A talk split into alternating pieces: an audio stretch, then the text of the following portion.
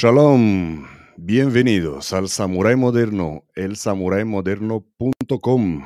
Soy Todd y bienvenidos a los que nos están viendo en directo en YouTube, Facebook, en el grupo del Samurai Moderno en Facebook, en la página del Samurai Moderno, en mi perfil de Facebook, en Twitter y ¿dónde más? En LinkedIn también estamos en directo. Bienvenidos a todos. Hoy vamos a tener una entrevista muy entretenida con una persona que tiene cositas para contarnos, cosas muy, muy importantes, muy interesantes, una gran persona. Em, por favor, para los que nos estáis viendo en todas esas plataformas y escuchando, bueno, los que nos estáis escuchando ahora no, pero los que me estáis viendo, por favor, confirmarme, confirmarme que me veis y me escucháis bien. Vamos a sacar aquí el chat y a saludar a todo el mundo. Muy bien. Saludamos a los que nos están escuchando también el podcast en todas las plataformas de, escucha. Vale. Mientras tanto, mientras nos saludamos, eh, gracias. Gracias, Lee. Eh, buenas tardes de Uruguay. Muchísimas gracias. Se escucha, se nos ve bien. Muy bien. Vale. Patricia, se escucha bien. Vale, perfecto. Vamos adelante. Os voy a introducir al, a nuestro guest, al entrevistado de hoy. Es Cecilio Andrade. Es un profesional reconocido en el ámbito internacional con amplia experiencia en entrenamiento y operaciones en zonas de alto riesgo. Es autor de varios libros, entre las cuales Principios del Entrenamiento Táctico, que vamos a poner un enlace para los que estéis interesados eh, en las publicaciones de Cecilio, y de una gran cantidad de artículos en diversas publicaciones españolas e internacionales sobre temas de seguridad y entrenamiento de la misma, ¿vale? Instructor para unidades policiales y militares que imparte cursos, seminarios y conferencias internacionales para instituciones tanto estatales como privadas queda algo pendiente, no, no, para todos. Ex militar con 21 años de activo en la Legión Española, Brigada Paracaidista Operaciones Especiales y team leader, jefe de equipo con la misión especial de Naciones Unidas en Guatemala, delegado de CISEG y enlace del Consejo de Protección Ejecutiva de ASIS International. Señores, aquí con nosotros traemos al frente Vamos a sacar el chat, vamos a poner mm, algunas preguntas de ustedes. Muchísimas gracias por los comentarios. Vamos a traer aquí al frente a Cecilio Andrade. Hola Cecilio. Muy buenas, Todd. ¿Qué tal? ¿De dónde hablas? Shalom. Ahora mismo del norte del, perdón, del sur de, España, de Almería. De Almería. Hmm. Eh, creo que, bueno, he hecho una pequeña introducción sobre ti, aunque hay muchísimas cosas por, por apuntar, por decir. Pero bueno, vamos a empezar poco a poco. Eh, como hago con todos los entrevistados, quiero exprimir tu, exprimirte de, de, consejos, ¿vale? Quiero que aprendamos de tu experiencia. Quiero que aprendamos de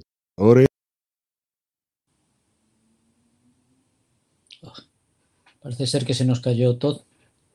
A ver, hemos vuelto. Esas son cosas del directo. lo habíamos comentado, ¿verdad?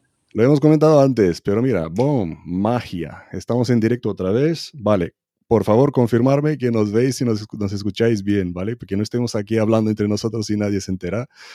Aunque sí, me parece que sí. Sí, vamos, seguimos. Eh, Dinos, por favor, Cecilio, ¿cómo empezó todo? ¿Cómo entraste eh, eh, en este mundillo? Imagino que te refieres al mundo privado. Sí. Eh, después de, pues, más de dos décadas en las Fuerzas Armadas Españolas vas conociendo, vas viajando y vas viendo otras posibilidades. Me surgió un trabajo muy puntual y relativamente corto en Oriente Medio y en, en Somalia, en Eritrea en realidad, y a raíz de ese, pues me conoció una serie de personas con los cuales luego al final acabé eh, en Guatemala, eh, con Naciones Unidas. Una misión especial que, de un proyecto eh, innovador dentro de Naciones Unidas porque Naciones Unidas normalmente los equipos que tiene son de protección directamente hacia ellos y raramente son equipos operativos de acción directa, por decirlo así, y aquella comisión era de acción directa en aquel momento. Entonces, básicamente fue, eh, entré en este mundo a través de quien me conocía. Vale, imagino que esto responde a mi pregunta de tu primera misión. ¿Cuál fue tu primera misión también? Eh, mm, en su momento era recuperar eh, material robado, perdido, etcétera, etcétera. Y en estas misiones que te comentaba en Eritrea, a raíz de eso fue luego lo de, lo de Guatemala, lo de Centroamérica, y ahí ya era un, trabajo más bien de apoyar investigaciones contra corrupción y, demás. ¿Y tu empleador era? Naciones Unidas directamente. Técnicamente tenía un carnet de Naciones Unidas, un carnet diplomático de no puede ser detenido, y lo pongo entre comillas, eh, como parte ¿Por qué? ¿Te han detenido? No. vale. No, pero me refiero que fue una de esas anécdotas también que surgieron cuando nos dieron el, el carnet la primera vez cuando lo mirabas por detrás y ponía que no puede ser detenido y, demás cuestiones diplomáticas. Sí, sí, sí, sí, sí. Tenías protección diplomática, digamos. Mm. ¿Qué formación tienes, Cecilio? Ah, aparte de la formación que de, eso, de más de dos décadas en las Fuerzas Armadas, de las que tú has descrito el, eh, rasgos generales las unidades, eh, me saqué en su momento, estando todavía en las Fuerzas Armadas, la licenciatura en Historia. A raíz de esa licenciatura ya fui trabajando en otras. También me saqué la licenciatura en educación física, en gestión de empresas, eh, posteriormente varios máster, un doctorado y ahora mismo, si soy sincero, he perdido un poco la cuenta de posgrados y, diplomaturas. Pero reconozco, y lo digo como un defecto, reconozco que es que soy adicto y tengo esa enfermedad de, no poder dejar de estudiar. Cuando termino una cosa tengo que estar haciendo otra. Madre mía, te sigues formando. ¿Qué estás haciendo hoy en día? Así es. Así es. y ahora mismo puedo, puedo, decir que aparte de lo de historia, que fue con la que, digamos, con la más fuerte con la que empecé y la que me sigue motivando, eh, mucho trabajo con neurología, con psicología, eh, situaciones, trabajo con el estrés. Eh, la licenciatura en educación física también me permitió el, trabajo dentro de las investigaciones de biomecánica del uso de las armas o de situaciones en las cuales perdemos el control motor por, el motivo que sea. Eso me ha ayudado mucho en los otros campos de la instrucción con armas. Sí, sí, sí, sí, sí. ¿Y físicamente te sigues entrenando? Sí, sí. Te puedo decir que, por ejemplo, y, y me vas a permitir que sea un poco presumido con eso, tengo 54 años y mis pulsaciones en reposo están ahora mismo en 47.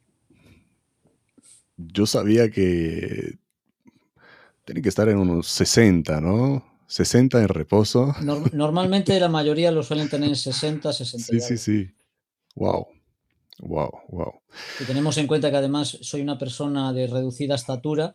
Normalmente esto se ocurre como con los perros. Cuanto más chiquito tienes un metabolismo, sueles tener un metabolismo más rápido y tiendes a tener más, eh, pues, más pulsaciones y más... En general, no siempre es así, pero en general. Sí, sí, sí. Perdón por presumir, pero la verdad que sí me siento orgulloso que con la edad que tengo, el, mantener ese ritmo, me, la verdad que me ayuda mucho, me ayuda a pensar y me ayuda a enfocarme bastante. ¿Has practicado algún arte marcial o estás practicando algo? Ah. La verdad que ahora mismo sigo practicando, pero ya no, digamos, de una forma oficial, eh, una, ¿cómo te diría? Un, arte en particular. Ahora lo que practico es más bien un, cóctel de todo lo que he ido practicando a lo largo de mi vida. Yo empecé, siendo todavía niño, todavía no era ni adolescente, empecé con Aikido. Y a, raíz, a partir del Aikido, según fui subiendo, llegué hasta tercer dan y luego fui haciendo varios estilos de karate, eh, budo, taijitsu, eh, krav maga, también tuve el, privilegio de, asistir a varios seminarios de sistema, el, arte marcial ruso, eh, krav maga, como te he dicho hace un momento, de, tu país, y algunos, bastantes más, Kali, mucho Cali, filipino he trabajado también. y últimamente, si me preguntas cuál es el que más utilizo, realmente lo que más utilizo es un poco una mezcla de todo eso con mucho Cali. Mm, vale, vale. Lo ves muy efectivo, ¿no? Ah, porque ahora te iba a preguntar, ¿cuál fue la influencia de todas esas artes marciales que estás comentando en tu vida profesional?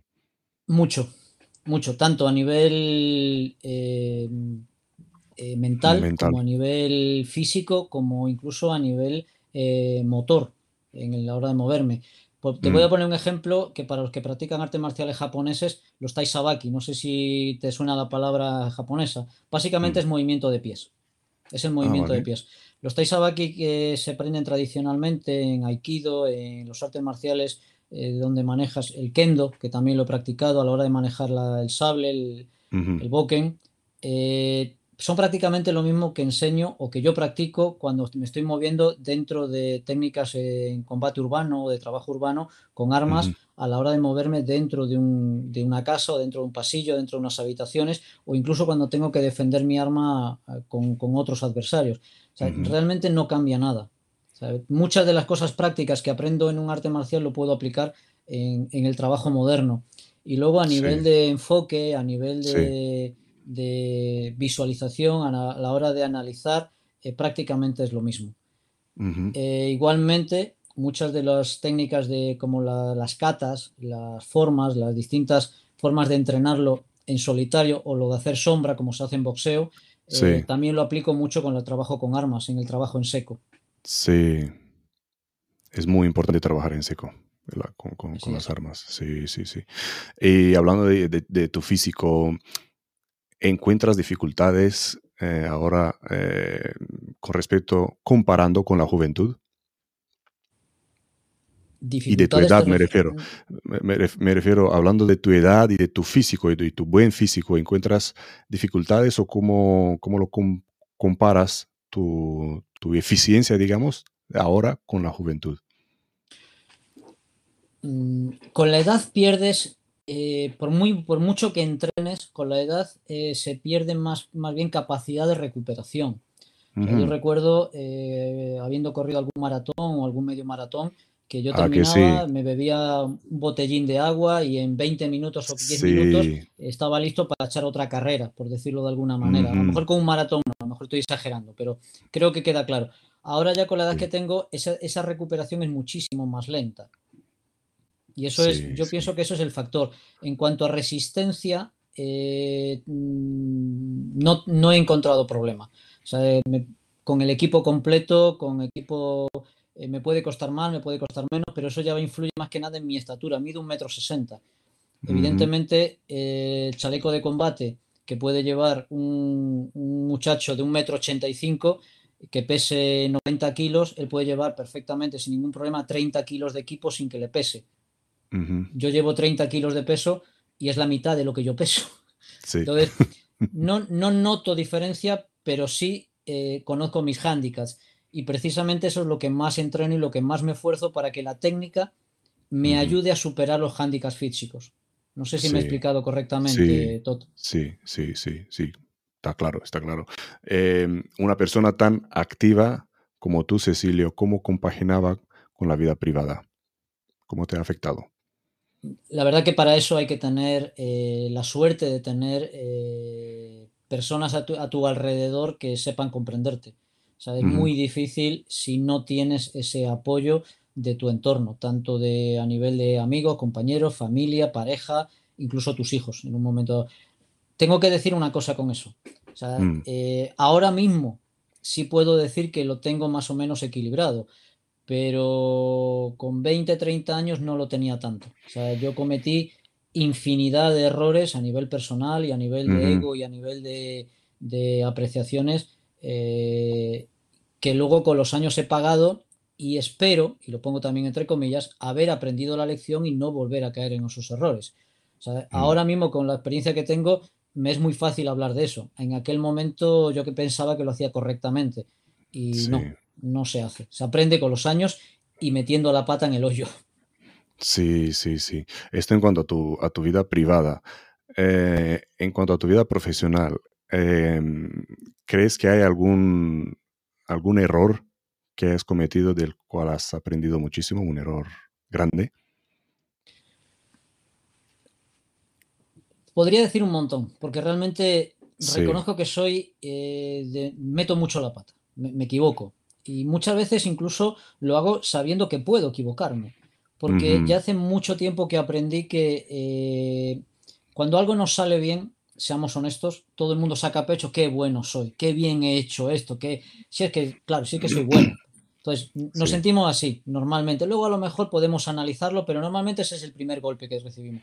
Pero mm. cuando nos equivocamos es cuando analizamos qué ha pasado, por qué he metido la pata, cómo me ha podido pasar esto.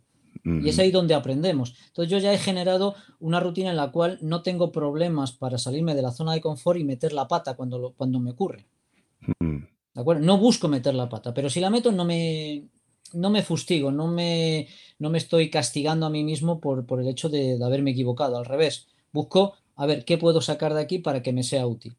Entonces, en ese sentido, sí he cometido muchos errores.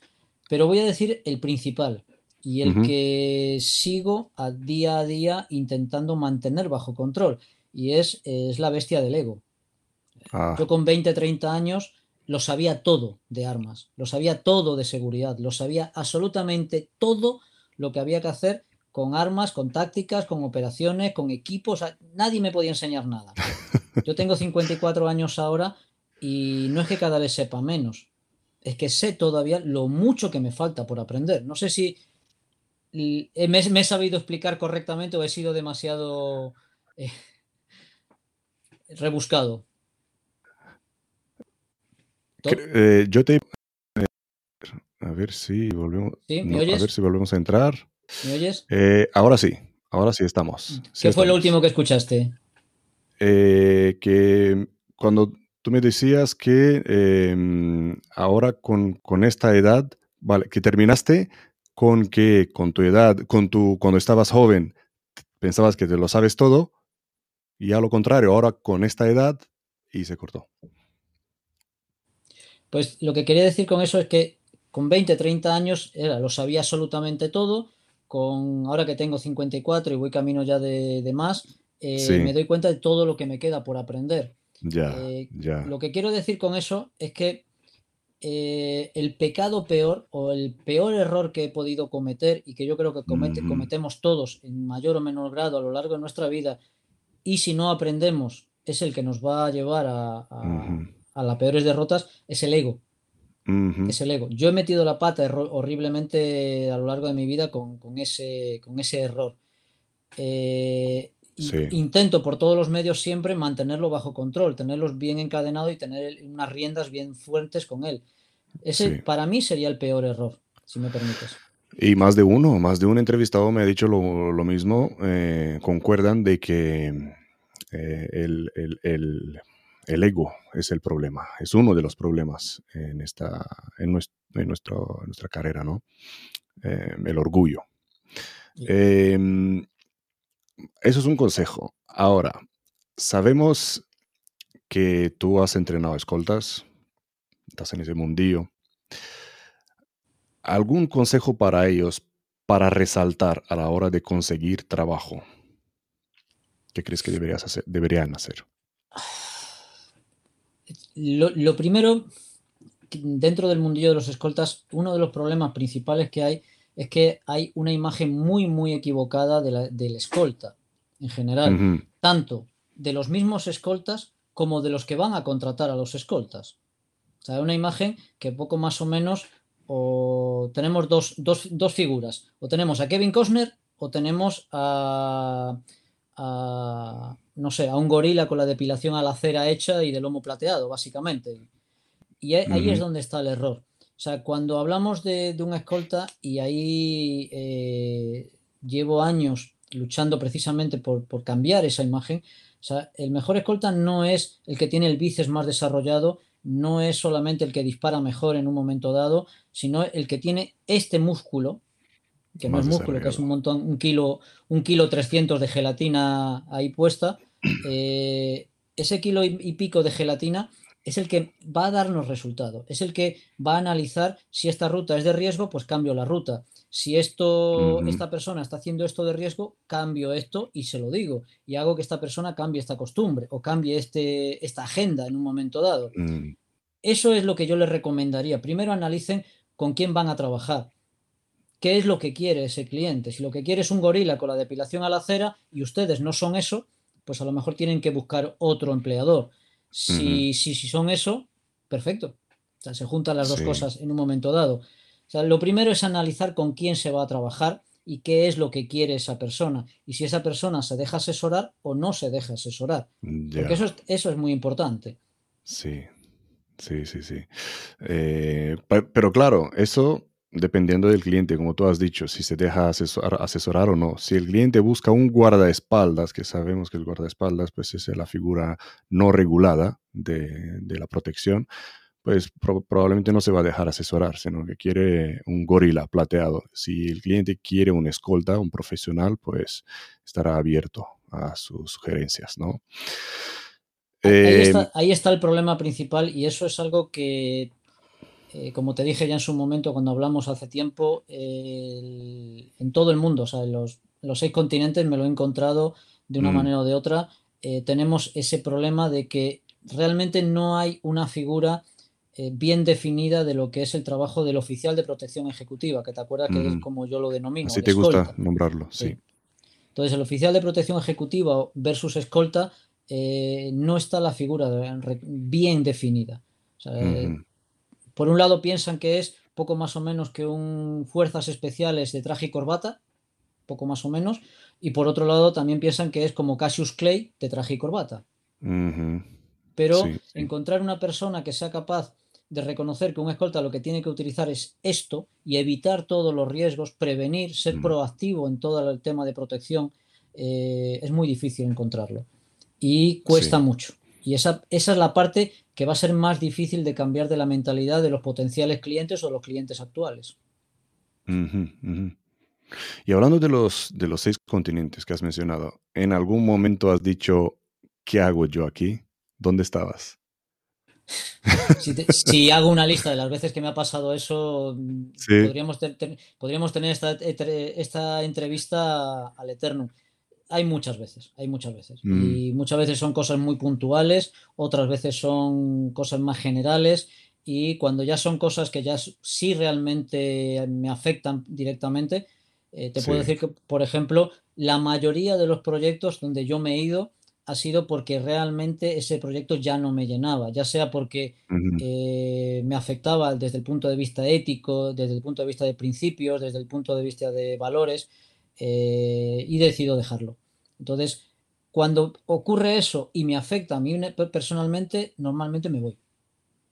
Si son cosas puntuales, por ejemplo, no sé qué puedo decir, eh, estar seis noches sin dormir y a las séptimas, ¿qué hago yo aquí? Pasando sueño, pasando fríos, pasando hambre, será por... Pero luego al final lo pasas y en un momento dado eh, dices, ay, qué bien, lo he pasado ya está pasado. Pero ya cuando te afecta personalmente a tus principios, a tus valores, a, todo lo que nos hace como seres, seres humanos y sentirnos bien con mm. nosotros mismos, ahí yo directamente ya hace mucho tiempo que decidí, si no estoy bien con mis principios, mis valores y mi ética en donde estoy, me voy. Sin más. Bien, no te comprometes. No. No porque si no me siento bien, no voy a hacer bien mi trabajo y al final me va a afectar de una manera o de otra. y realmente lo único que tenemos en este trabajo, eh, como dije al principio, no es, no es a quién conoces tú, es quién te conoce a ti. Y quien te conoce a ti te conoce por tu reputación. Y tu reputación es lo que tú estés mostrando desde el punto de vista de principios, de valores y de ética, ni más ni menos. Sí, sí, sí. Has viajado mucho, Cecilio. ¿Qué tan lejos has llegado a ver españoles por el mundo? Sí hay, sí hay. Eh, quizás no tantos como a, mis compatriotas les gustaría, pero sí, sí hay, sí hay. Y hay muy buenos profesionales, pero como una de las cosas que tengo que decir, que seguramente a algunos de mis compatriotas no les gustará, o sea, hay la misma cantidad de buenos profesionales y de malos profesionales que los anglosajones que los eh, franceses y me vas a permitir que haga, haga el comentario Todd que israelíes. O sea, es lo mismo. O sea, mm. no, hay, no es que haya un porcentaje mayor o menor en alguna de esas nacionalidades que acabo de decir. O sea que estáis por, estamos, por todas partes, ¿no? Y más en zonas de conflicto. El que me recomendó precisamente para el trabajo con Naciones Unidas y que yo acepté fue un español, un antiguo un guardia civil que estaba en excedencia y fue él el que me dijo, de, me ofreció ese puesto y acepté, para que veas que un poco es quien te conoce. Sí, sí, sí, sí. Por bueno, ¿no? Por bueno, porque sabía de lo, de lo que eres capaz. Eso tendría que decirlo él. Claro, claro. Eh, no lo dudo. Eh, venga, a mi parte favorita de la entrevista. Cecilio, comparte algunas anécdotas, por favor, que te hayan pasado. Ah, una, una, que además me pusieron un mote, por eso me pusieron el mote de Demolition Man por la película de, de Sylvester Stallone. Eh, fue en un allanamiento, estábamos haciendo una entrada con unos investigadores para recopilar pruebas eh, dentro de un negocio de transporte. ¿Puedo preguntar dónde? ¿En qué país? Eh, en Guatemala. Guatemala. Y cuando llegamos, pues la persona que estaban allí, le digo, por favor, puede abrir esta puerta. Era una, puerta doble de estas de vidrio, de las típicas que se ponen en muchos negocios. Me dice, no, no hay, piénselo bien. Tenemos una orden, tenemos la orden, podemos entrar, podemos forzarla. No, no, no tenemos llave aquí. ¿okay? iba con nosotros varios policías, tiene que venir policía local. Agarré un pico, un pico, y digo, ¿está usted seguro de que no tiene la llave? No. ¡Pum! Evidentemente la vidriera se vino abajo. Y mm. dentro pues había archivadores, no encontraban las llaves de los archivadores. ¡Pum! etcétera, etcétera. Había una caja enterrada en el, suelo de la oficina, tampoco encontraron la llave, no, No. Y luego cuando llegamos fuera tenían vehículos de todo tipo. Había, puedo decir que el primero fue, era un Mercedes, un Mercedes, un Ferrari de color amarillo. Y le digo, por favor, las llaves de los vehículos. No tenemos las llaves. Hay una herramienta que algunos conocerán que se llama Rescue Me, que es una herramienta que se utiliza para autorrescate para poder salir de un vehículo y romper la ventana. Lo apoyé, digo, ¿está usted seguro? Este, este vidrio es difícil de encontrar. No, no, no. ¡Pum! Cuando se cayó el vidrio, destrozado, Aparecieron las llaves. los ojos así. Y 30 segundos después estaban las llaves absolutamente de todos los vehículos y camiones que había en el local. Y los compañeros de la policía y un compañero norteamericano con el que trabajaba, pues me pusieron automáticamente Demolition Man. sin necesidad de explosivos, ¿eh? Los demolemos todos sin necesidad. Entramos, penetramos sin necesidad de explosivos. ¿Alguna cosa más? ¿Alguna anécdota más? Hay algunas, algunas más, pero ya sería más complejo. Yo creo que con esa tenemos. Vale, vale, pero ¿qué más apodos te han puesto? ¿Qué más nombres de guerra? A lo largo de mi vida me han puesto muchos, unos, mm. Mm, unos más agradables de recordar, otros menos, obviamente, no puedes caerle bien a todo el mundo, es imposible. Vale, eh, vale. Me viene a la memoria, por ejemplo, uno de los primeros que tuve en el ejército era lo de la hormiga, la hormiga atómica. No sé si recuerdas los dibujos animados, pues tú imagínate, en mi caso, chiquitito, llevaba la, mochila que llevamos en el ejército normalmente en infantería, que se ven solamente mis botas por debajo de la mochila, no se ve nada más. O cuando voy con el casco, pues eso, parezco la hormiga atómica. Sí, sí, Pero El, que, el que más años estuve trabajando fue el que me puso precisamente un buen compañero norteamericano, un, gringo panameño, como le llamo, como le llamo yo, muy, un hermano de trabajo, eh, que me puso Pitbull pero no me mm. lo puso, no piensen, no piensen que me lo puso por el tema de que yo pueda ser un perro salvaje, un perro. No, no, no. Ni siquiera por el cantante. No tiene nada que ver con el cantante. me, lo pusieron por, me lo puso porque eh, yo soy una persona tranquila, muy sosegada, busco siempre hacer las cosas con, más con cabeza que con músculo y con mal genio. Y yo mm. llegaba a los sitios y como decía el compañero, y perdón porque voy a utilizar una mala palabra, si tengo que elegir entre mierda y miel, pues siempre empiezo con la miel y luego ya lo que toque. Entonces me puso Pitbull porque cuando ya me tocaba morder, nunca soltaba. Ya mm. cuando me tocaba. Y realmente le agarré cariño porque me lo, mm, la mayoría de los que me lo, lo utilizaban conmigo eh, lo hacían con aprecio. Entonces, como que ese, ese, ese, apodo en particular le tengo más cariño. Qué bueno. Podría haber puesto en la descripción del vídeo Cecilio el Pitbull Andrade. Vale, vale, interesante. ¿eh? Recuerda, Ahora, pasan, recuerda, que cosa. recuerda, que el Pitbull eh, hoy en día tiene mala fama, pero ya sabemos que la mala fama es según el periodista que hable de él. Pero el Pitbull hasta hace no muchos años eh, era el perro que se utilizaba para cuidar a los bebés. En realidad se le llama el mm. nanny dog. O sea, es el mm, perro niñera. Es un perro niñera. Porque es un perro extremadamente cuidadoso con los bebés que realmente dan su vida por cuidar a los bebés. Sí, sí, sí, es verdad, es verdad. Muy, muy buen perro. Pasemos ahora a uno de tus mayores desafíos, Cecilio. Uf. Es que desafíos. Soy de salir siempre de la zona de confort. Yo soy una persona que desde hace ya muchos años, desde que ya empecé a ponerle riendas a mi ego, eh, no me gusta quedarme en la zona de confort. Desafíos, estoy continuamente con desafíos. Ahora mismo estoy precisamente en otro desafío que es el, dejar un proyecto con el que he llevado muchos años y que ya no me convencía y empezar con ver qué otros proyectos puedo, puedo poner en marcha. Y uno de los mayores desafíos, ahora que me viene así, fue el tomar la excedencia en las Fuerzas Armadas en un sitio donde eh, estaba cómodo relativamente, conocía todo mi entorno, sabía cómo relacionarme y de repente dar el salto e irme a no solamente al mercado civil, por decirlo así, al trabajo civil, sino además fuera de mi país, fuera de mi cultura, fuera de mi continente y ponerme a trabajar en un lugar donde ni el idioma, ni las costumbres, ni nada, Nada era como, ni la comida siquiera era a la que yo podía estar acostumbrado. Eh, mm. Desafíos, si te soy sincero, me gusta estar continuamente con cosas nuevas. Claro, y lo has puesto muy bien, muy bien. Un desafío es salirte de tu zona de confort. No puede ser un desafío eh, despertarte y darte la vuelta y seguir durmiendo, seguir en tu zona de confort. No, no, un desafío es salirte de tu zona de confort. Muy bien dicho, muy bien. Eh, Cecilio, ¿qué te enorgullece de tu vida profesional? Pues... Mm,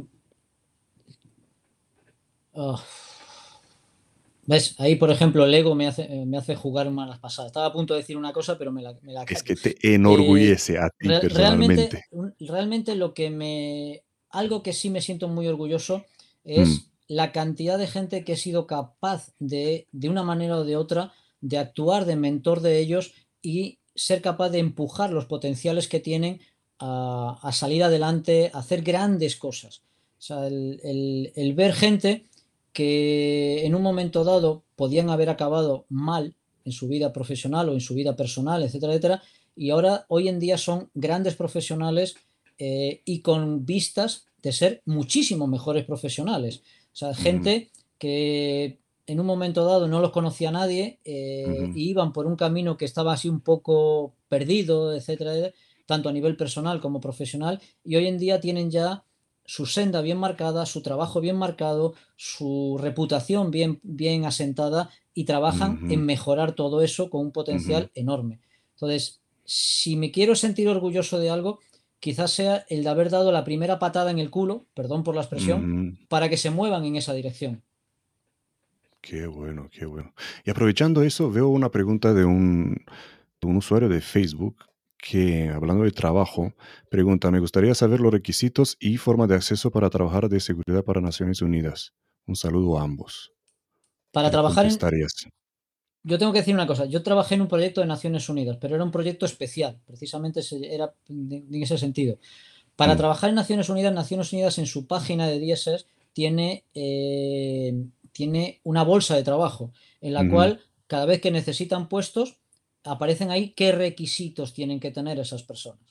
Entonces, entrando en la página de Naciones Unidas es buscar un poco en el menú eh, para trabajar con ellos y aparece todo lo que, todo lo que puedan necesitar y qué requisitos exigen y demás. Sí, y luego eh, registrarte ahí y rellenar el currículum de ellos, donde te piden un montón de, información, rellenarlo. Sí, vamos a ver, todo, lo que sea trabajar con Naciones Unidas, Unión Europea, que ahora mismo estoy con mm. un par de proyectos con ellos, mm. eh, cualquier organización del tipo, la Organización de Estados Americanos, etcétera, eh, evidentemente hace 20 años prácticamente presentabas un currículum, por más inventado que fuera, y normalmente colaba, entrabas. Ya. Pero a día de hoy no es así. O sea, a día de Mm, hoy eh, tienes que contestar un montón, un, te- un temario mm, brutal, eh, te hacen comprobaciones y hoy en día como está informatizado absolutamente todo y aunque pensamos que no sale de nuestro país, olvídense. O sea, cualquier información que ellos necesiten la van a tener, la van a solicitar de una manera o de otra Y luego entrevistas tras que ustedes entrevistas. hayan puesto va a Sí, aparecer. sí. Y decía que luego hay entrevista tras entrevista, filtro tras filtro, hasta llegar al puesto, sí. Em, ¿puedes compartir un cliente de alto nivel, Cecilio? No, lo siento. Esa, de la- esa parte no, no puedo por una razón muy simple. Eh, tanto las partes de clientes de instituciones nacionales como privados, siempre eh, intento guardar, digamos, la el máximo de, de, eh, privacidad, por decirlo así. Mm, vale, vale, vale. Em, ¿hay dificultades para Bueno, trabajar con... permite, permite, permíteme antes que hagas la pregunta. O sea, sí he trabajado con, con el proyecto de Naciones Unidas en Guatemala, eh, con la Unión Europea estoy ahora en un momento dado. Si eso es, son clientes, en un momento dado sí. Ya clientes puntuales, no, y no creo que ningún profesional debiera hacerlo, salvo a la hora de en un momento dado de presentarlo en su currículum para que comprueben datos. Pero en abierto no creo que sea procedente. No sé si estás de acuerdo con eso. Mm, Vale, vale. Claro, es totalmente correcto. Y también si has trabajado para un cliente, digamos, eh, para un, para, hablando de Pitbull, ¿no? Si has protegido a un cantante o has trabajado abiertamente, ¿no? En, en el equipo de protección de alguien y si te ha visto por las cámaras o no tienes un, un contrato de, de- la mayoría sí lo tiene. ¿no? De conf- confidencialidad y te lo permite el cliente para, no para presumir, ¿no? No para presumir, sino para mencionarlo en tu, en tu currículum, pues está bien, pero sí estoy, estoy to- totalmente de acuerdo contigo. Eh, pasamos a la otra pregunta. ¿Hay dificultades para trabajar con mujeres? No, no he tenido ninguna. Eh, dentro del mundo de la seguridad, las mujeres, las que, con- por lo menos con las que yo he trabajado y las que he estado viendo en casi mis viajes, eh, son muy, muy profesionales, normalmente. Mm, Eh, en esa parte en, en particular, tengo que añadir una cosa. O sea, yo llevo prácticamente una década luchando por meter cada vez más mujeres dentro de los equipos de protección, del tipo que sea, mm, tanto a nivel de ujú, analistas como a nivel de operativos, como incluso en los equipos operativos realmente. ¿Por qué?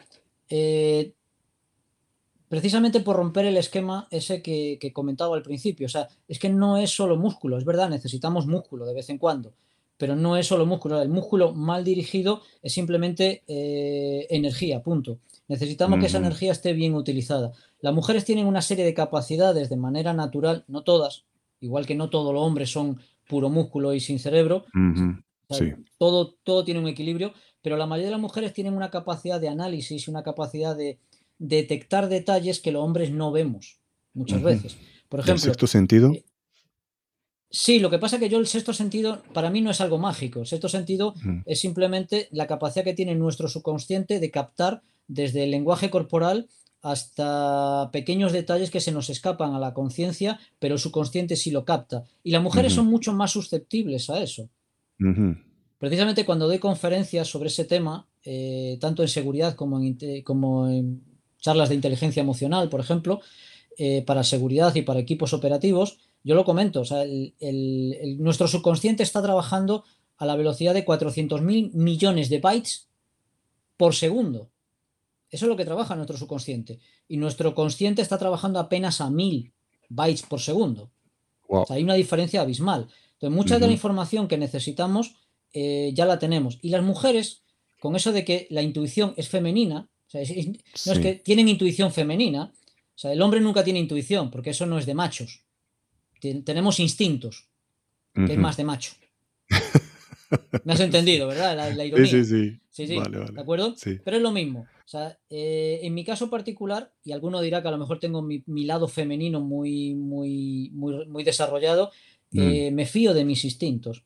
Y cuando en mi trabajo de seguridad, ya sea a nivel operativo, ya sea a nivel de allanamiento, ya sea a nivel táctico o a nivel de protección ejecutiva, eh, yo siempre me ha gustado el, ir de avanzadas, eh, tanto en las rutas como en los, objetivos, porque me dejo llevar de esos instintos, de esa intuición en un mm. momento dado femenina, que quiera decir alguno, para analizar rutas, entornos, situaciones, lugares, antes de que lleguen los, equipos.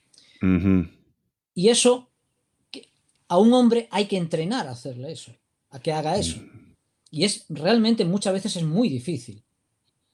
Porque tenemos unas pautas muy marcadas por la sociedad, por la educación y demás. Pero a una mujer decirle, déjate llevar, tú qué ves aquí, qué sientes aquí, y la mujer no tiene ningún, ningún problema. Entonces, en el mundo de la seguridad, ya sea en trabajos de protección ejecutiva, ya sea a nivel operativo y táctico, ya sea a nivel de análisis, a nivel de asesora, la mujer es fundamental en seguridad. Y no lo estoy diciendo porque ahora esté muy de moda el tema del feminismo. No es eso para mí es fundamental en ese sentido. Sí, sí, sí. Y son necesarias, son necesarias. Eh, eh, y luego ya a nivel práctico, a nivel práctico podemos entrar en mil detalles. Mm. no es lo mismo que la esposa de un ministro, de un ejecutivo, demás, vaya acompañado de tres, em, de tres machos alrededor y, por ejemplo, cuando tiene que ir al baño, no puedes entrar en el baño de señoras público. o si la cultura no lo permite. Y he tenido que utilizar pequeños trucos de llamar a la mm. puerta, por favor, seguridad de Naciones Unidas, vamos a entrar, hay alguien aquí, pero está mal, mm. seamos honestos. Mientras que si hay una mujer que acompañe a, la ejecutiva, en un momento dado, eh, es muchísimo más fácil. Algo tan simple, y espero no ofender a nadie con lo que voy a decir, pero las mujeres tienen el periodo en un momento mm. dado. nosotros no podemos entender lo que es eso. ¿Quién lo va a entender? Otra mujer que esté con ella. Sí, sí, sí. Tienes toda la razón. O si la cultura no lo permite, ¿no? Si el VIP es del mundo árabe que viaja a Europa o cualquier otro. Por poner un ejemplo. O el escolta que, trabaja en este mundo, en el mundo árabe, sí. Que tiene que ser mujer cuidando a mujer. Sí o sí. Entonces, por todas, estas, por todas esas cosas, el trabajar con mujeres no es que sea lo recomendable, es que tiene que ser obligado. Más consejos para los principiantes, Cecilio, para los que quieren entrar en ese mundillo. Estudien. es que no hay, no hay otra. Es eh, prepararse, capacitarse. Es muy importante el tema de los idiomas. Es muy importante el, saber eh, en qué campo nos metemos. No nos dejemos llevar por Hollywood. No nos dejemos llevar por, lo que nos gustaría hacer. El trabajo mm. de seguridad en cualquier campo en cualquier campo. Yo he tenido la suerte de hacer trabajo tanto militar, paramilitar, policial, como de protección. Y, créanme, el 99.9% del tiempo es esperar. Es esperar, ni más ni menos. Y es un trabajo aburrido, te duele la espalda, te duele los pies, te duele, tienes sueño, tienes frío, tienes hambre, tienes sed, te estás orinando encima y tienes que estar evitando moverte porque no puedes estar pegando saltitos porque te vas a orinar. Todo a lo mejor se ríe, pero sabe de lo que estoy hablando, si no me equivoco, ¿verdad que sí? Entonces, quitarse esa, esa, figura de Hollywood y saber dónde se están metiendo. Ese es el mejor consejo que les puedo dar. Y lo siguiente es capacítense y estudien. Una vez que saben dónde se tienen que meter, ya saben lo que tienen que estudiar. Pero tienen las 140 horas y no encuentran trabajo. 140 horas básicas, ¿no? Eh, ¿Qué crees que están haciendo mal entonces? Analicemos un poco Internet, sin ir más lejos. Mm. Vayamos a Internet ahora. Entremos y pongamos curso de protección, curso de escoltas. ¿Y qué mm. es lo que vemos? Tiro, evacuar eh, a los VIP de la manera más espectacular posible y conducción. sí. Ese es el 99.99% que estaba comentando. Todo el mundo hace eso. Mm. Cuando resulta que todo eso que estamos viendo es menos del 5% de lo que hace un, escolta y en muchos casos, muchos escoltas entran a trabajar y se jubilan sin que nunca les pase eso. Sí. Seamos honestos. Sin fundar Cuando realmente el trabajo fundamental es, ¿tengo que utilizar un arma? Ok, hay que practicarlo, tengo que dominar ese arma y ser seguro con ella. Pero lo mejor es evitar la situación en la que tenga que utilizar ese arma. Lo mejor es evitar la situación en la que yo tenga que manejar a 180 kilómetros por hora en mitad de una vía. Si yo no me pongo en riesgo, no tengo que hacer esto.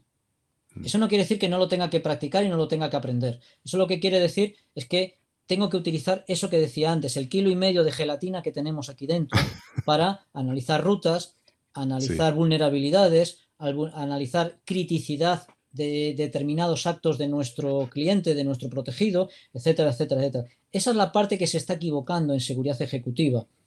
Sí, sí. Estamos preocupándonos de la parte final, de lo último, cuando hemos fallado en todo lo anterior. Entonces, ¿qué crees que está fallando en el, en el sistema de capacitación? Que estamos empezando, estamos poniendo el carro delante de los caballos. Mm.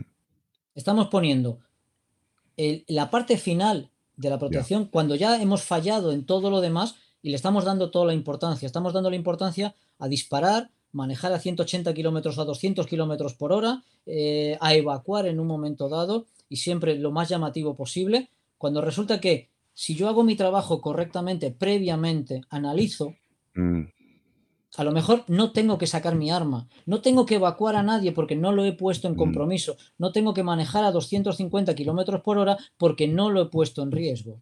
Mm. No sé si me explico. Eso no quiere decir que un escolta no tenga que practicar eso, no tenga que aprenderlo. Tiene que aprenderlo, ojo. Pero eso no es lo más importante. Lo más importante es educar esto.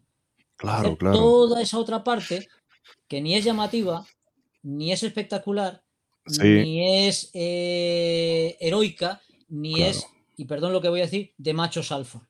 el macho alfa es el que pega puñetazos, patadas voladoras, saca su arma y le dispara una mosca a 300 metros. Eso es lo espectacular. Claro, y tienen que entender, gracias por, por mencionarlo, tienen que entender que cuando buscan un, curso, no tienen que buscar en el, apartado donde pone cuánto cuánto vas a disparar o cuántos días vas a estar metido en un campo de tiro, porque a mí me han preguntado también por los cursos de Israel, eh, ¿cuánto vamos a estar disparando? Pero si no es esto lo más importante, vienes, te enseñamos a disparar y luego te vas a casa y pagas si quieres, gasta en un campo de tiro el, dinero que tú quieras para ir practicando. Aquí te ponemos las bases para que aprendas, luego trabajas en seco, trabajas como, como quieras. Pero la otra parte es lo más importante, no es eso. Cuando busquen un curso, eh, no, no pregunten cuántas balas vamos a disparar, cuánto, cuánto vamos a estar en un campo de tiro, porque no es eso. Pero en cambio, en cambio, si te das cuenta, nadie pregunta ¿y qué procedimiento tenemos para analizar rutas? ¿Qué rutas principales, rutas alternativas, rutas secundarias, rutas de evacuación, rutas de emergencia? Mm. Eh, ¿Cómo vamos a analizar la vulnerabilidad de nuestro protegido? ¿Cómo vamos a analizar los riesgos y la criticidad que tienen los actos de mm, nuestro protegido? eso nadie lo pregunta. Absolutamente nadie. Sí, no lo pregunta porque no lo saben, porque estamos hablando de principiantes, pero es, en la responsabilidad de lo... Sí. Cuidado que no solo principiantes. O sea, mm, te habrá pasado a ti. O sea, tenemos mm. gente con 20, 30 años trabajando en este rubro, en este, en este, en este campo, y siguen pensando que tener la pistola más grande y más rápida, eso es ser escolta. Ya. Ya, ya. Y salen, salen, y salen con su protegido prácticamente a buscar que les hagan una emboscada. O sea, porque lo ves bajar, lo ves subir al vehículo y van preparados para que ocurra la emboscada. Cuando mm. precisamente lo que se trata es de no ponerme dentro de la emboscada. Si has caído en la emboscada, has caído. Estás en la zona de muerte. Por eso se llama zona de muerte, no por otra cosa. Entonces, lo que hay que hacer es no caer ahí. Y para no caer ahí, no se trata de utilizar la testosterona, se trata de utilizar esto. Sí, sí. La cabeza. El órgano más pesado del cuerpo. y el que más energía consume, y el que más azúcar consume, y el que más oxígeno consume, y por algo es. Ya, ponlo a trabajar, sácale provecho, exprímelo. ¿Cómo ves el sector en los, en, en los últimos, en el pasado, en los últimos 20 años? Cuando yo, cuando yo empecé, tanto de, estando todavía en las Fuerzas Armadas como cuando luego ya di el salto hace pues, casi 15 años, eh, estábamos, estábamos en el que todo el campo era lo que estábamos hablando hace 10 segundos, 20 segundos, en la pregunta anterior que me has hecho. Mm. A día de hoy está cambiando mucho este campo. O sea, ya está habiendo cada vez más profesionales que se dan cuenta de esta necesidad de que la seguridad ejecutiva, la protección ejecutiva, es preventiva y proactiva. no, no reactiva. Eso es producto del siglo XIX, de principios del siglo XX, después de la Segunda Guerra Mundial, etcétera, etcétera. O sea, realmente la seguridad de finales del siglo XX, de, de principios del siglo XXI y de lo que va de aquí adelante es una seguridad ejecutiva y una seguridad en general a nivel de todos los campos que se, analiza desde el punto de vista integral. Se analiza todo, todo entra ahí. Ya no es solamente eh, saber eh, qué, calibres, qué armas, no, no, tengo que saber rutas, tengo que saber el tipo de, firme, tengo que saber qué hace ejecutivo, qué no hace, dónde lo puedo llevar, dónde no lo puedo llevar, etcétera, etcétera, etcétera. de los últimos 10 años, cada vez hay más. Podría hacer un listado enorme de grandes profesionales en, en muchos países que lo que yo estoy diciendo ahora mismo, ellos perfectamente lo pueden repetir, incluso mejorar de lo que yo estoy diciendo. Mm, claro. ¿Y previsiones de futuro, Cecilio? ¿A dónde vamos? Yo, pienso que estamos, estamos camino de cambiar el, paradigma, por decirlo de alguna manera, si me permites la palabra, de lo mm. que es la seguridad ejecutiva. Vamos a cambiar del, gorila del lomo plateado, vamos a pasar a la persona analista ah, que en un momento dado puede utilizar un arma, que en un momento dado puede pegar una patada voladora, pero que eh, su principal herramienta no son los grandes calibres, sino esto. Incluso vamos a pasar de empresas, tenemos empresas a nivel norteamericano, no voy a decir ahora el nombre en un momento dado, pero que básicamente eh, su potencial no son las armas que llevan, es lo que son capaces de analizar para quitar el riesgo del camino de su protegido. Claro, claro, muy importante, muy importante. Incluso te iba a decir eh, pasar del, del, término escolta al término que a ti te gusta. ¿Cómo era? El operativo. Oficial de protección ejecutiva. Para mí es, eso es la definición correcta de, este trabajo, porque escolta en un momento dado era la que nos ponía nuestra madre o nuestra vecina para que no acabáramos besuqueándonos con nuestra prima o con nuestra vecina de al lado. Eso es un escolta. Sí. Perdón si soy grosero. Acompañante, acompañante, sí. Em, ¿Qué lleva Cecilio siempre encima? Sin lo cual no sales de casa. Por, poner, por poner una cuestión, aparte de mi teléfono, que, yo creo que eso ya es algo universal en un momento dado, que también lo utilizo como herramienta, aparte de las gafas que ya la edad me obliga a utilizar, si ya me mm. preguntas de alguna herramienta, siempre llevo un Leatherman que lleva conmigo como unos 30 años, de los originales, aquellos que había en aquel momento, y una navaja de rescate. ¿Y el cuchillo del Lederman sigue cortando o lo estás afilando? Sigue cortando. Sigue cortando. qué bueno, qué bueno. ¿Y en la mochila de despliegue qué llevas? Ya eso ya depende, porque eso ya depende de la zona donde esté. hace poco que regresé de Sudáfrica, allí tenía que utilizar otras, otras cosas que no eran las que utilizaba habitualmente, por poner ejemplo, en los últimos años en Guatemala. La mm. mochila de en Guatemala en particular, la que utilizaba al principio cuando yo llegué y a la, la que utilizaba al final también fue cambiando un poco. ¿De acuerdo? Había cosas que se han mantenido y hay cosas que he mantenido durante toda mi vida. Por ejemplo, prismáticos llevo siempre, unos chiquititos. Siempre llevo. Eh, procuro tener eh, agua, puedo, procuro tener mi kit de mi IFAC, el, kit para heridas y demás, lo, tengo al día y ese siempre va conmigo, vaya donde vaya, ya vaya al campo de tiro, ya vaya a donde sea. Pero luego mm. hay otras cosas que las voy adaptando según la situación, el trabajo y el entorno. Sí, sí, sí, depende mucho. Pero, por ejemplo, el IFAC, el, kit para de, atención inmediata, el, primer recurso en caso de herida, que, quemadura, ese prácticamente no lo he cambiado. Quiero decir, los componentes no lo he cambiado. cuando algo se vence, lo cambio, obviamente. Ya.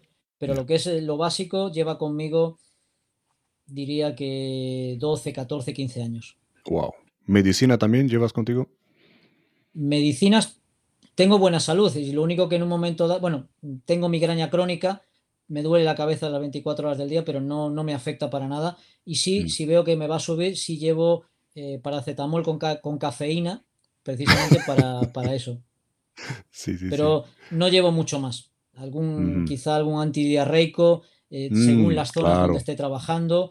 Eh, o, el efecto, o lo contrario, también. Depende de la zona donde esté trabajando, pongo una cosa o pongo otra. O antibióticos o cosas así, ¿no? Mm. En eh, Sudáfrica, por ejemplo, llevaba conmigo, por el tema de las serpientes, que eran muy comunes en la zona donde me estaba moviendo, llevaba, llevaba continuamente un, un kit de ah, lo diré, un, un, antiveneno, un antiveneno, claro. Sí. Sí, sí, sí, sí, sí. Tiene un antídoto, antídoto, el antídoto. Un antídoto, claro, claro. no me salía la palabra, perdón. Sí, y, vacunado también vas, ¿no? Vacunas todas menos la del COVID, por ahora. ¿Estás esperando que te toque? ¿Te la vas a poner o qué? Eh, realmente, seamos honestos, no estoy muy convencido del tema de, las vacunas. No estoy convencido de esas vacunas en particular. Pero eh, eh, vamos a entrar o ya hemos entrado en un mundo donde de aquí a no más de un año, si quieres viajar, obligatoriamente vas a tener que tener la vacuna. O sea, es como llevarte un perro de un país a otro o llevarte un caballo de un país a otro. O lo tienes vacunado contra todo o no te dejan viajar. Y aquí va a pasar lo mismo. Lo mismo cuando yo llegué a Colombia, me preguntaron por el, por el eh, certificado este que tenemos todos, amarillo, donde están todas las vacunas hechas, y me preguntaron si tengo la de fiebre amarilla o no sé cuál, cuál fue, si la tengo. Aquí la tengo. Y pase usted. Em, ¿Algún truco, Cecilio, que usas para no dormir o para estar ordenado, para que no se te olviden las cosas? ¿Qué trucos usas? Bueno, son dos cuestiones distintas, me has preguntado. Por un lado, no dormir y por otro lado, el tener las cosas. Eh, soy muy metódico. Eh, eh, también de joven era un poquito. dejaba las cosas que fueran saliendo, fluyendo y se me olvidaban muchas cosas, como nos ha pasado a todos.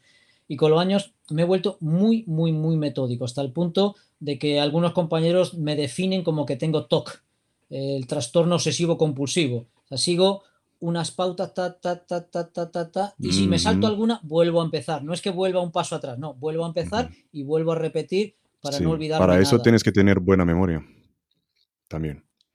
No tanto. O sea, si mm. realmente estás muy acostumbrado a hacer un procedimiento, una cosa te recuerda a la siguiente. Entonces, no, es, que recuerdes, o sea, si tú me dices ahora que yo te, que yo te diga el listado completo, yo ahora mismo no lo visualizo. Veo el primer paso y el primer paso ya me recuerda al que es el segundo. El segundo me recuerda al tercero y así. Tienes que ir de, uno en uno para recordarte, sí.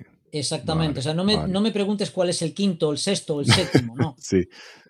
Yo tengo que, para recordar el sexto, tengo que hacer el 1, el 2, el 3, el 4, el 5. Ah, sí, es este. Vale, vale, vale. ¿De acuerdo? Y para no dormirme, básicamente utilizo mucho técnicas de meditación, de respiración y de enfoque para que veas lo que es la unión de técnicas del pasado en un momento dado con técnicas eh, modernas. Claro, claro, claro. Es muy, es muy importante porque eh, son cosas con las que nos enfrentamos en el día a día, en el trabajo operativo. Y hablando del trabajo operativo, ¿cómo es un día en tu vida operacional? La verdad que no te puedo decir un día estándar, porque como te he dicho antes, yo estoy continuamente cambiando estoy continuamente saliendo de mi zona de confort y, incluso en la misma semana puedo tener desde una clase de tiro eh, hasta un análisis de, riesgo, vulnerabilidad y criticidad de un edificio, hasta el otro día estar eh, haciendo una auditoría a un equipo de protección o a un equipo operativo, etcétera. Entonces, realmente mi día a día es variado, variado. Sí, ¿no? Y además me encanta, me encanta que sea variado. O sea, no, no me permite en un momento dado entrar en una rutina que me amodorre o que me, que me, que me deje ahí como en entre algodoncitos. Estoy continuamente cambiando y mi mente está continuamente yendo de un lado a otro. Buscando soluciones, qué bueno. Mm. Eh, ¿Cuál es tu arma preferida, Cecilio?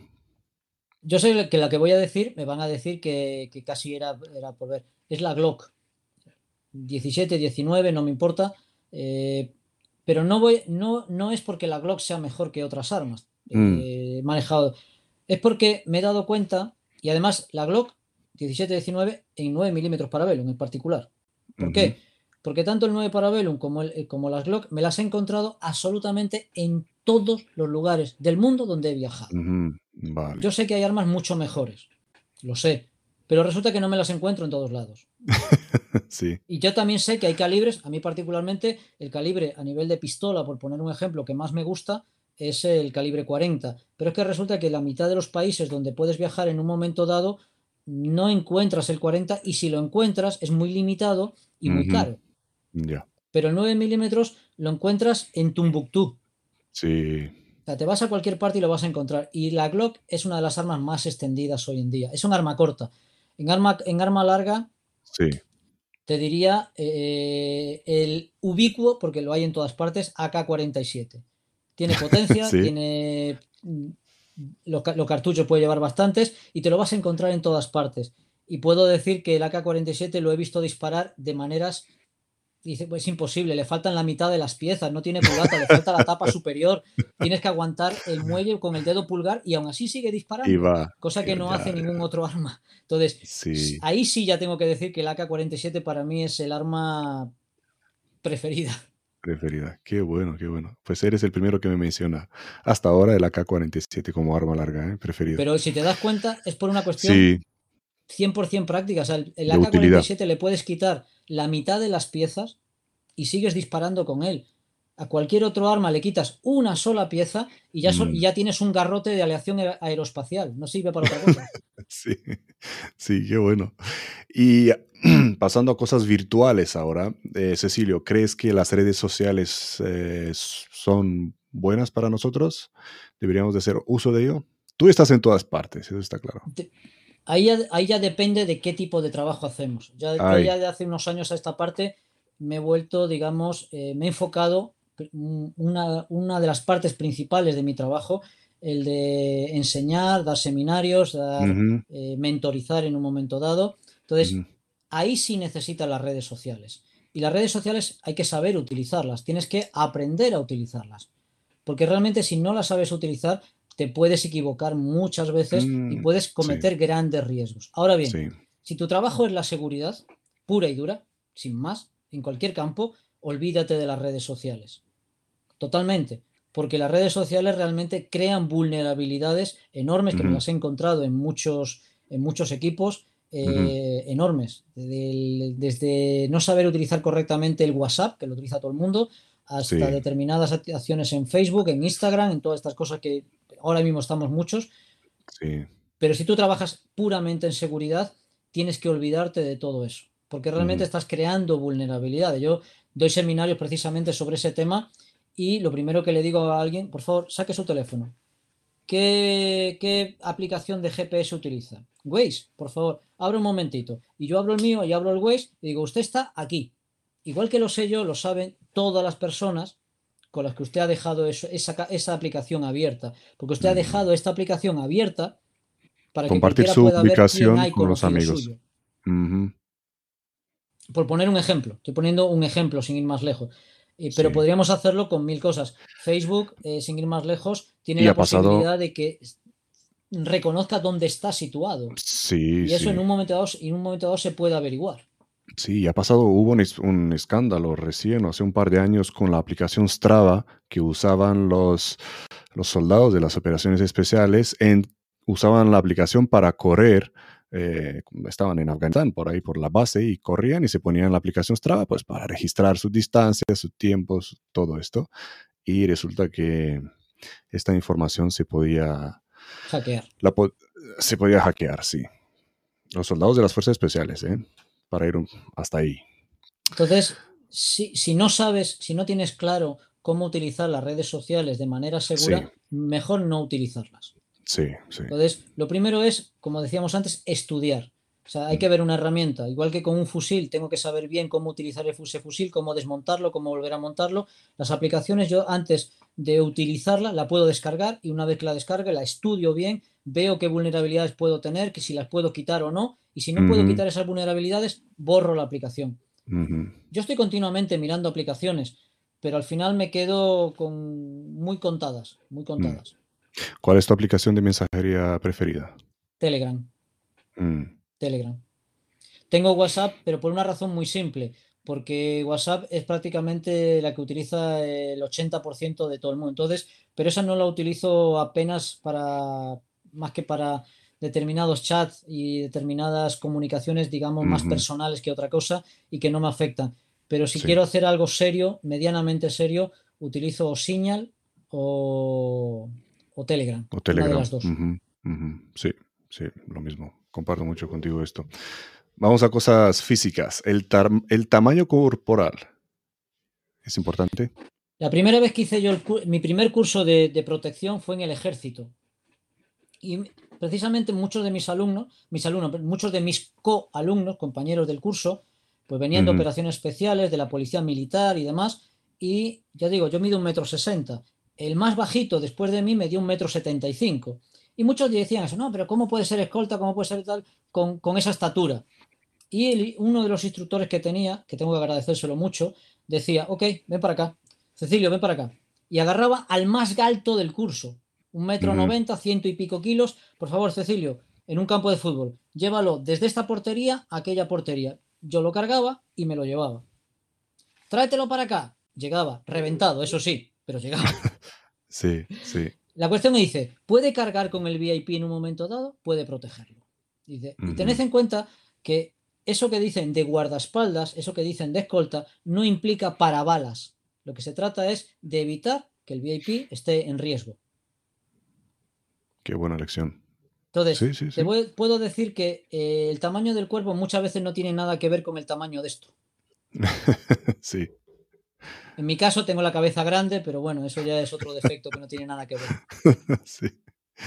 Sí, sí, sí, no, pero muy, muy, muy, muy importante, ¿eh? muy buen ejemplo, muy buen ejemplo. Y, hablando, mm, pues mira, de, este instructor, ¿quién te inspira a ti hoy en día? Uf, inspirarme a mí, hay muchísima gente que me inspira y gente que me inspira muchas veces hasta gente increíblemente sorprendente.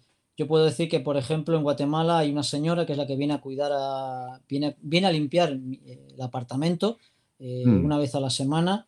Eh, Ángela se llama. Y esa mujer a mí me inspira. hace no muchos años no sabía leer. Hoy en día sabe leer, se esfuerza, está haciendo cursos de, de costura, está haciendo un montón de cosas. Y de ser una persona prácticamente aparte, no sabía leer, no sabía escribir, no sabía hacer prácticamente las cuatro cosas que le enseñaron a su familia y demás. Ahora mismo ella misma está haciendo cosas. Entonces, no necesito que sea alguien mediático en un momento dado para inspirarme, que también hay algunos, pero no, no son tantos.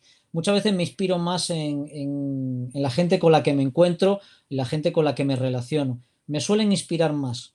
Y, y cada año que pasa me inspiran más esas personas que las que salen en, determinados programas que no voy a nombrar. Qué interesante, claro, gente normal y corriente que inspira con su lucha día a día, ¿no? Que no se rinde.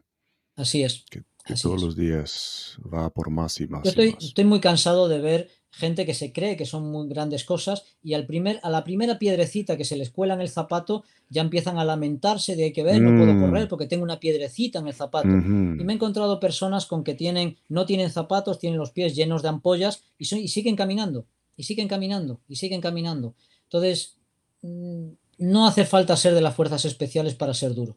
Sí, sí, metafóricamente hablando. Qué buena comparación has hecho. Eh. Sí.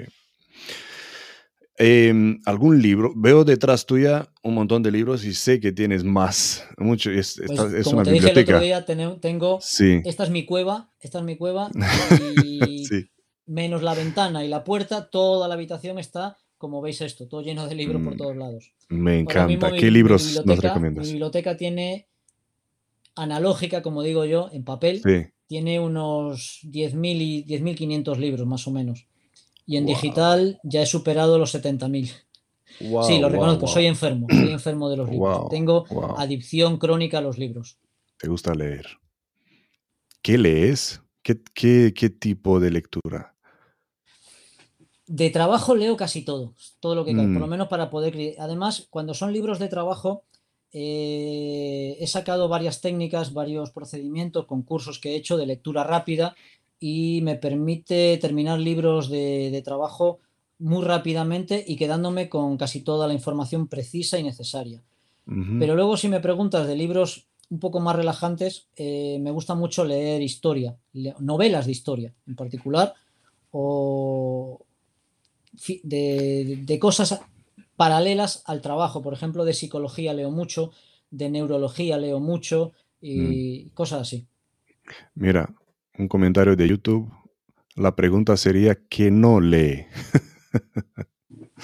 sí, ¿no? ¿Quién no le gusta leer a Cecilio? sí. Qué bueno. ¿Y qué libro recomiendas a, la gente del sector? No te entiendo, no he entendido, se ha cortado un poco. sí, ¿qué libro recomendarías a, la gente de nuestro sector? Acabas de cometer dos errores. La primera fue el entrevistarme. Y el segundo, decirle a un adicto a la lectura que recomienda libros. O sea, es tu, error más grave. Que va, que va, estuvo buscado. Dime. bueno, vamos a ver. Primer libro que me viene a la cabeza y que recomiendo a todo el mundo que lea es el libro de las cinco esferas de Miyamoto Musashi. O sea, para mí es un libro, cuando lo leí hace más de 20 años, casi 30 años, es un libro que realmente hay que entender y hay que releerlo muchísimas veces para captar todos y cada, y cada año que pasa, lo que el año pasado tenías claro, ahora lo ves desde otro mm. matiz. O sea, yo siempre llevo una copia de ese libro en mi equipo. O sea, dentro de mi equipo, dentro de la mochila que me decías, siempre va una copia del libro de las cinco esferas, cinco anillos que han traducido en Occidente. Tienes que pasarnos un enlace a, este, a estos libros que vas a mencionar ahora. Hay bastantes, hay bastantes. A ver. El segundo, dentro de la misma tónica, yo cualquiera de los dos libros de El arte de la guerra, tanto de Sun Tzu como de Sun Bin, de su, eh, también lo mismo, o sea, es para leer realmente y analizar desde un punto de vista, eso, filosófico, pero que es 100% aplicable a la seguridad. O sea, si, analizamos tanto a Sun Tzu, Sun Tzu como a Sun Bin en sus libros y analizamos un manual de estrategia, de táctica o de análisis de seguridad, tanto en protección ejecutiva como en cualquier tota, nos damos cuenta de que son 100% modernos, porque no ha cambiado nada, sí. realmente. Más, vamos a entrar en cosas un poco más eh, técnicas. Eh, Norman F. Dixon, él, psicología de la incompetencia militar. Incompetencia militar. Incompetencia militar. Puede parecer, puede parecer un libro muy específico para militares, pero yo me he encontrado, tras leerlo varias veces, que es un libro que es aplicable a gerentes de seguridad, a jefe de equipos de protección ejecutiva, a grupos de militares o policías, etcétera, etcétera. Realmente lo que él explica, que aunque está muy enfocado a generales británicos principalmente, y a grandes ejércitos, se aplica exactamente igual a lo que acabo de decir, a gerencia de seguridad en cualquiera de sus aspectos. realmente es muy, muy bueno y lo recomiendo. Es Norman F. Dixon, Psicología de la Incompetencia Militar. Es muy, muy bueno. Te, dije que era un error. dime más, dame más. Y luego, el siguiente autor, Daniel Goleman. De Daniel Goleman lo recomiendo absolutamente todo. Es psicólogo. Lo recomiendo todo. Pero si me dan a, elegir tres que recomiendo principalmente sería el de inteligencia emocional, focus y liderazgo. Cualquiera de los tres es fundamental también para cualquier persona que quiera dedicarse a la instrucción, a dirigir equipos o a trabajar dentro de los equipos. Ah. ¿Qué más? ¿Qué más? Venga. Joe Navarro. El cuerpo habla. Para mí es uno de los mejores libros que hay de eh, lenguaje corporal. ¿Por qué? Porque eh, habla tanto de evolución, antropología, eh, neurología, todo metido dentro de por qué nuestros cuerpos actúan de determinada manera y tenemos determinados gestos. Dentro del lenguaje corporal, para mí, honestamente, tengo un montón de bibliografía sobre ese campo. para mí es quizás si no el mejor de los mejores y de los más recomendables, tanto por su facilidad de lectura como por todos los datos que aporta. Joe Navarro, un antiguo agente del FBI que se dedicaba precisamente a, a, interrogar y gracias a eso pues sacó todos esos datos. Sí. Eh, obviamente Dave Grossman, tanto el de On Combat como el de On Killing, son dos libros que tienen que ser de cabecera de cualquier persona que maneje armas, seamos honestos. Desde el punto de vista éticamente correcto el manejo de armas. Sí, lectura obligatoria. vamos a entrar ahora entonces, si te parece, en clásicos, pero de España, si me permites. Venga, claro. Eh, a ver, el primero, Javier Pechi. Javier Pechi, un antiguo amigo mío, Eh, en su momento estuvimos con la Asociación de Instructores de Tiro Policial de, de España y él sigue, si no me equivoco, sigue siendo el presidente, pero escribió un libro hace 15, 18 años que a pesar de todo sigue siendo un libro fundamental hoy en día porque sin decantarse por ninguna técnica es prácticamente un glosario de todas las técnicas de trabajo con arma corta. Es manual de tiro táctico policial y de defensa. De Javier Pechi. Luego de otro gran amigo, Ernesto Pérez Vera. Ahí yo recomiendo, bueno, Ernesto Pérez Vera, sí, dos libros. En la línea de fuego y Policías, no quiero decir mal el título, Policías muerte en la calle. El primero hay que también nombrar a Fernández Pacho, que es coautor del primer libro, el de En la línea de fuego. esos dos, que son básicamente casos de uso de armas, tanto a nivel de escoltas como a nivel de policías, como a nivel de, ciudadanos, también es muy, son muy importantes a la hora de, trabajar con armas y trabajar dentro del mundo de la violencia éticamente aplicada. Tienes más, tienes más. Hay uno más, pero ahora mismo. Ah, eh, Protección Ejecutiva en el siglo XXI, de Iván Ivanovich, un buen amigo serbio que, está, que reside en, México. Eh, prácticamente muchas de las cosas que hemos hablado eh, hoy de protección ejecutiva, Iván es otro defensor de la misma filosofía de trabajo. lo recomiendo encarecidamente. Y yo creo que ya te he dado bastantes, ¿no? Te dije que te habías equivocado. que va, que va, ¿no? Muchísimas gracias. Gracias porque como tú has dicho, hay muchos tiempos muertos en el trabajo donde simplemente estás ahí esperando y a lo mejor estás sentado o, puedes llevar un libro contigo y qué mejor que esas recomendaciones. Qué mejor. Muchísimas gracias. Muy bien, muy bien. Eh, que no se nos olvide apuntar para la gente enlaces a esos libros. No solo los nombres. Em, y antes de terminar, Cecilio, eh, ¿dónde te puede encontrar la gente? Estoy en las redes y además no he utilizado, no utilizo ningún mote ni demás. Con que tecleen Cecilio Andrade, prácticamente me pueden encontrar en Facebook, en Instagram, en Twitter. Eh, tengo un blog con el mismo nombre, se lo, pueden encontrar sin ningún problema. O sea que realmente no es muy difícil encontrar eh, encontrarme eh, dentro de lo que es el cibermundo. Sí, sí, sí. Y, de hecho los enlaces a, tu, a, tus perfiles estarán, están ya en la descripción de, esa entrevista. Eh, podríamos estar aquí hablando mucho, pero me gustaría verte cara a cara y en cuanto nos dejen viajar, eh, hablar cara a cara de, algún tema más específico. Eh, Cecilio, muchísimas gracias por todos los consejos, por todos los libros que has compartido con nosotros. Te dije que habías cometido dos errores. que no, que no, que no. Muchas gracias. Aunque yo soy, y voy a aprovechar, yo soy más de de esto, aunque sí, si es, un si es un libro, tiene que ser gordo, algo así, o para viajar, me gusta llevar esto. Aquí me entran 20 mil libros. ¿Te refieres a esto, no?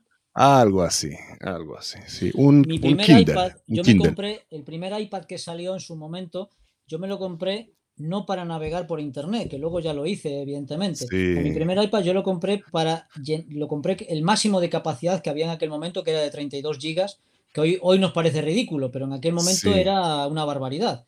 Pues compré el más grande solo para no tener que llevar 7 o 8 libros en mis maletas. Mm. Me llevaba una biblioteca entera, o sea, todo lo que me entraba en el iPad lo metía en la biblioteca. A día de hoy estoy ya con el último modelo de iPad y también lo tengo lleno de PDFs. ¿no? de PDF, realmente reconozco que me he aficionado más al formato de puff. O sea, me he acostumbrado a ese formato, me resulta cómodo a la hora de leer y me resulta agradable a la hora de, extraer notas. O sea, yo soy mucho de subrayar libros, tanto en papel como en digital, y luego extraigo esas notas, las llevo a un documento y las tengo siempre disponibles para que lo necesito. Y luego me tomo el tiempo de las notas ordenarlas por temas, por autores, por cosas así, y me son muy útiles para escribir artículos, para escribir el libro en el que estoy trabajando ahora mismo.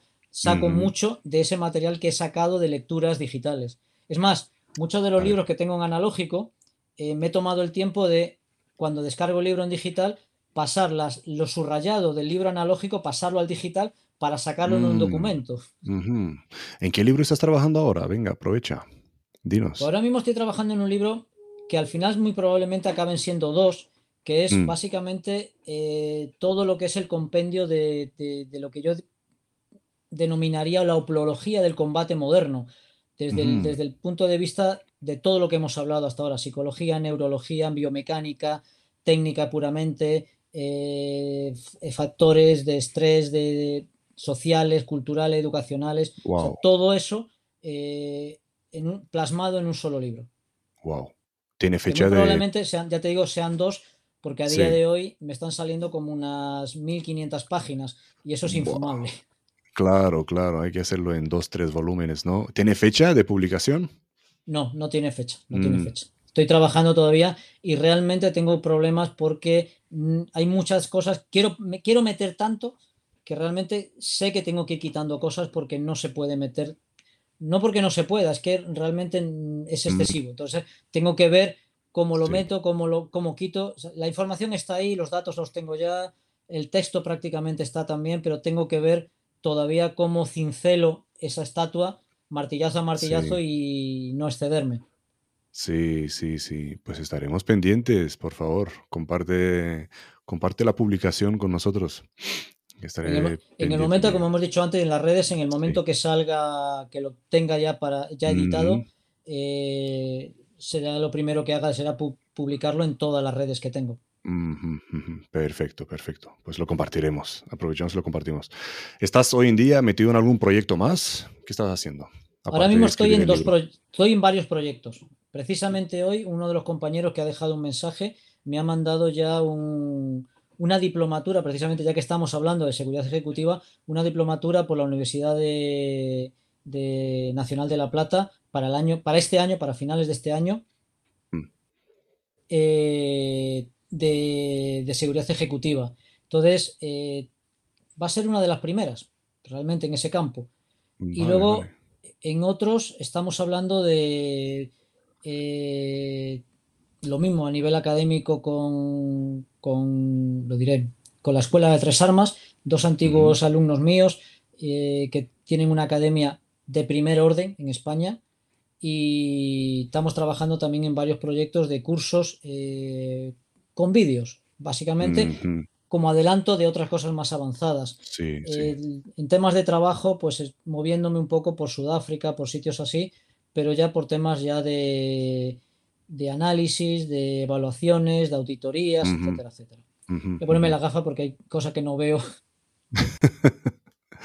Eh, nada, yo creo que, bueno, esta ha sido una entrevista, una de las más largas entrevistas que hemos hecho aquí en el Samurai Moderno, pero muy llevadero, muy entretenido. No sé cuándo han pasado, una hora y media casi. Em, Cecilio, muchísimas gracias por compartir todo esto con nosotros. están todos los detalles para, para quienes quieren contactar con Cecilio y, pedirle más libros, que le recomiende más libros o cualquier otro consejo, seguro tiene ahí más. Em, y nada, Cecilio, espero, espero verte en un futuro cara a cara y hacer otra entrevista cara a cara. Perfecto, eso lo espero también, Todd. Muchas gracias, por la entrevista. Y gracias, a, todos por aguantarme esa hora y pico. y gracias a todos los que han participado, los que han comentado. Eh, muchísimas gracias a todos y nada, hasta la próxima.